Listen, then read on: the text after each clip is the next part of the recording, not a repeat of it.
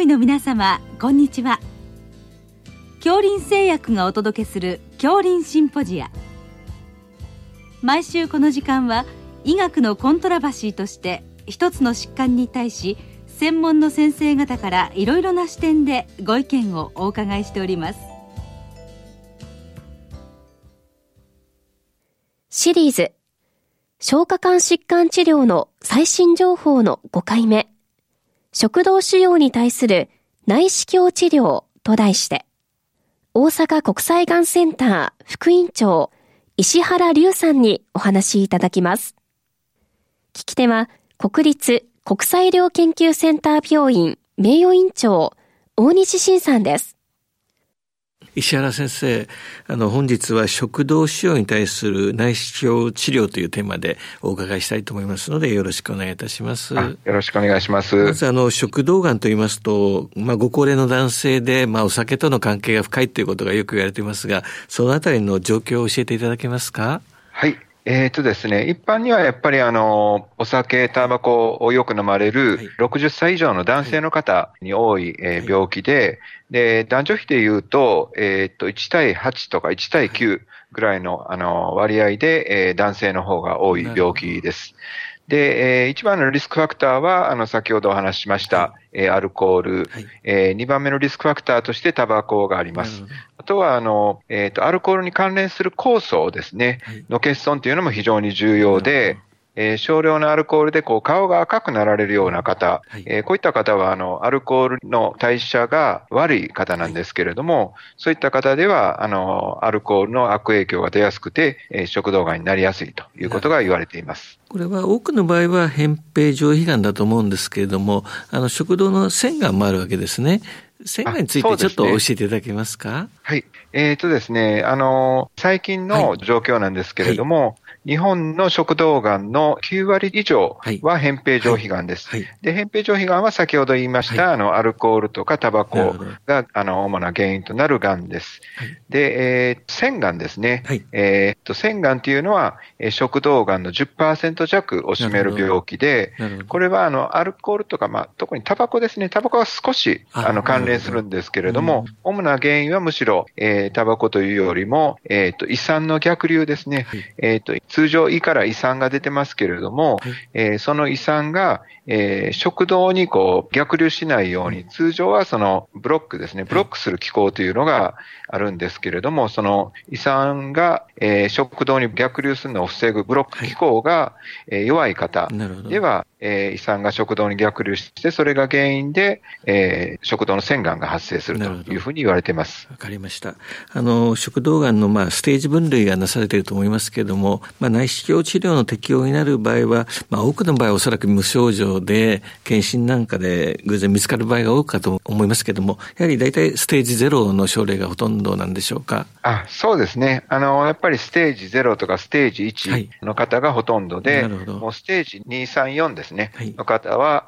えー、内視鏡治療の適用にはなりません。なるほど。まあ、先生があの食道がんのあの内視鏡治療 EMR とか ESD のガイドラインに関わっていらっしゃいますけれども、その EMR と ESD について少し教えていただけますか？はい。えっ、ー、と、あの、EMR っていうのは、1990年頃に日本で開発された技術で、はい、食道の癌の部分を内視鏡の先からこう出した金属の輪っかのようなもので、えー、切り取る治療です。で、通常1センチぐらいの癌までであれば、えー、きれいに切り取れるんですけれども、うん、えー、1センチを超えるようなものですね、特に2センチを超えるようなものに関しては、うん、その金属の輪っかで1回では取り切れずに、2回、3回に分けて切らなくちゃいけないような、えー、手術方法でした。で、えー、2回、3回に分けて切ると、やっぱり一部取り残したりとか、はいはい、あとはあの切り取ったものを顕微鏡で詳しく調べられなかったりしますので、はい、まあ、あの、癌の、えーと、再発ですね、であったりとか、がんの進行度の誤認っていうのが起こり得るあの手術方法でした。で、えっ、ー、と、ESD っていうのは2000年頃に、えー、開発された手術法で、内視鏡の先からこうメスを出して、で、えっ、ー、と、癌の周囲をまず切ってですね、で、あとは癌と食道の壁がひっついている部分をこう剥ぐように切り取りますので、えー、癌の大きさに関わらず、きれいに、えー、一括、ワンピースで切除することができます。ですから、理論的には癌の再発っていうのは非常に減りますし、えー、癌の進行度も EMR に比べて、えー、ずっと詳しく正確に判定することができます。まあ、食道がんの内視鏡治療の場合は、やはり大抵はあの一括切除の ESD が適用になるんでしょうか？そうですね、はい、もう最近はあの一括切除で切れる ESD がもう主流で、うん、えー、もう9割以上の手術が、えー、ESD で行われていると思います。わかりました。それでは次にあの食道がんのの実前診断ですね、まあ、あの心達度とか病変の範囲とかいろいろあるかと思いますが、それはどのようにやったらよいか教えていただけますか？はい。えっ、ー、とですね、食道がんの術前診断、診達度診断っていうのが、が、んの進行度と直結しますし、はい、えー、内視鏡手術の後の成績にも直結しますので、その診達度を診断するのがすごく重要で、で、それに用いられている方法として、えー、非拡大の内視鏡ですね、はい、えー、癌の、えー、大雑把なこう形態を見る、えー、隆起しているのか、緩和しているのか、えー、そういった大雑把な形態を見る、非拡大内視鏡と、はいえー、癌の部分の細い血管ですね、毛細血管とかを見る拡大内視鏡っていう方法と、あとは、あの、EUS ですね、超音波内視鏡です。あの、えっ、ー、と、癌の表面に超音波のプローブを押し当てると、えー、癌の深部の情報が得られる、えー、超音波内視鏡。この3つの方法が主に診達度診断に用いられています。で、えー、主流として用いられているのは、その非拡大内視鏡と拡大内視鏡。はい、えー、これがもう、あの、えー、通常用いられていまして、で、超音波内視鏡っていうのは、あの、細かな情報が得られることもあるんですけれども、逆に、あの、癌の進行度をより深く、えー、見誤ってしまうことがありますので、ちょっとあの、諸刃の剣みたいな部分がありまして、えー、通常は、あの、一部の特殊な方に用いられて、で、あの、普段の診療には、多くは用いられてない方法ということになります。病変の範囲はどのようにしてらっしゃいますでしょうか？はいえっ、ー、とですね、病変の範囲っていうのは、あの、用土染色という方法で、はい、えー、通常は診断しています。あの食道には、えっ、ー、と、グリコーゲンですね、が含まれてて、はい、グリコーゲンは用土と反応すると茶色くなるんですけれども、が、ん。の部分にはこのグリコーゲンがありませんので、用土の染色をすると、えー、がんの部分は茶色くならない。通常黄色っぽくなります。ですから、あの、がんとがんではない部分を、その用土を巻くことによって、明瞭に区別することができますので、えー、それによってがんの範囲を診断しているっていうのが通常のやり方です。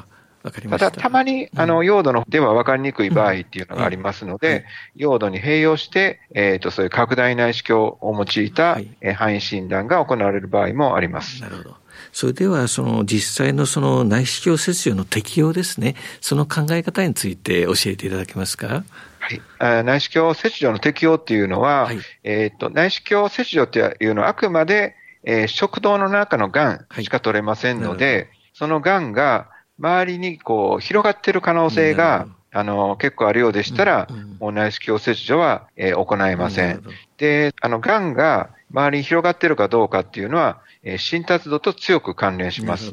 で、えー、食道のがんが、えー、食道の壁って4層構造になってるんですけれども、はい、そのうちの第1層に限局していると思われるようなものは、周りに転移している可能性が少ないので、内視鏡切除の適用となります。なるほど。あともう一つ、あの、内視鏡手術が、えー、安全に行われる条件として、がんの広がりですね、はい、が、えー、あります。はい、えっ、ー、と、がんが食道全周に広がっている場合には、はい、えー、その部分を内視鏡で切りますと、えー、術後、その傷が治ってくるときに食道のひどい狭窄を起こします。うん、ですから、術後の患者さんの QOL を、はい、えー、著しく落とす危険性があるので、がんが全周に広がってて、しかも、えー、かなり長い範囲に広がっているようなケースっていうのは、内視鏡切除の適用にはなれません。えー、まあ、理想的には、はい、えー、癌が、えー、食道の全周に及ばないもの、これが、えー、安全に治療できる条件ですし、全周であっても、その全周の範囲が、えー、5センチまでのもの、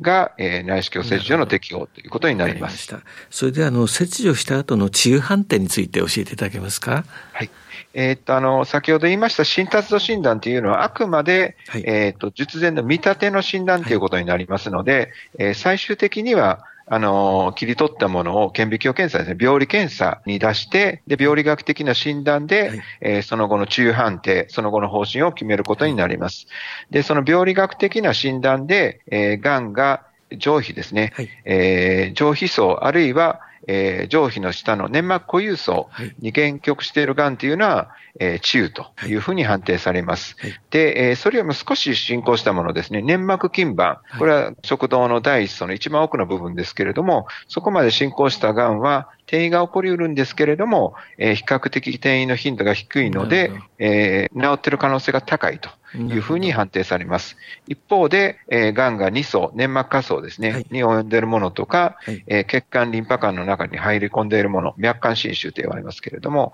えー、こういった所見が見られるものは、えー、非治癒というふうに判定されます。わかりました。そうしましたら、最後にその、切除後のサーベランスについて少し教えていただけますか？はい。えっ、ー、とですね、あの、食道がんの方っていうのは、はい、あの、最初にお話ししましたように、えっ、ー、と、アルコールとか飲酒を背景に、がんが出てきている場合が多くて、で、あの、がんの部分だけではなくて、食道全体、あるいは喉にも、うん、えー、アルコールとかタバコによる変化が、えー、起こっていることが多いです。はい、でそのため、えー、内視鏡で食道の一部にある癌を切除しても、はい、えー、その背景の食道とか喉に、えー、後々癌がまた発生してくることがあります。で、これは再発というよりも、維持多発がん、異なった時期に発生するがんというふうに言われるんですけれども、うん。うん、えー、この維持多発がんが、えー、食道内にえー、1年にそうですね、5%前後発生します。で、咽頭の方には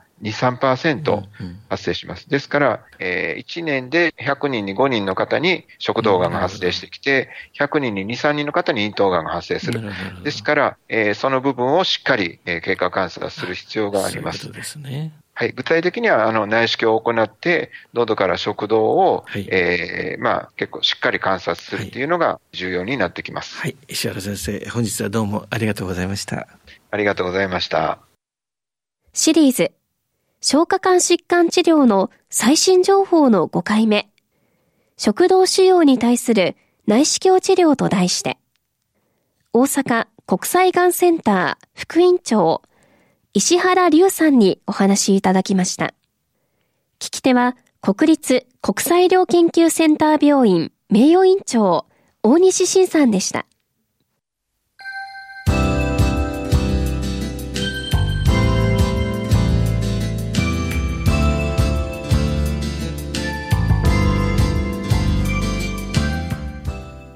それでは、恐林製薬がお送りしました、恐林シンポジア。来週をどうぞお楽しみに。